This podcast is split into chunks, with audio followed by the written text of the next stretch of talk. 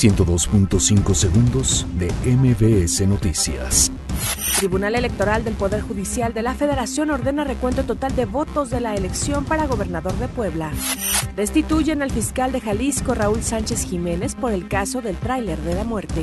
ONU pide tratamiento digno para cuerpos encontrados en tráilers de Jalisco. Claudia Sheinbaum promete castigar corrupción que ocasionó derrumbes tras sismo del 19 de septiembre. INAI propone crear fondo único de reconstrucción para damnificados por sismos. Motín en Cerezo de Chetumal deja al menos 12 heridos. Justin Trudeau pide flexibilidad a Estados Unidos para renegociar el TLCAN. Condenan a sacerdote guatemalteco a 16 años de cárcel por abuso sexual contra un menor. Real Madrid golea 3-0 a la Roma en Champions League.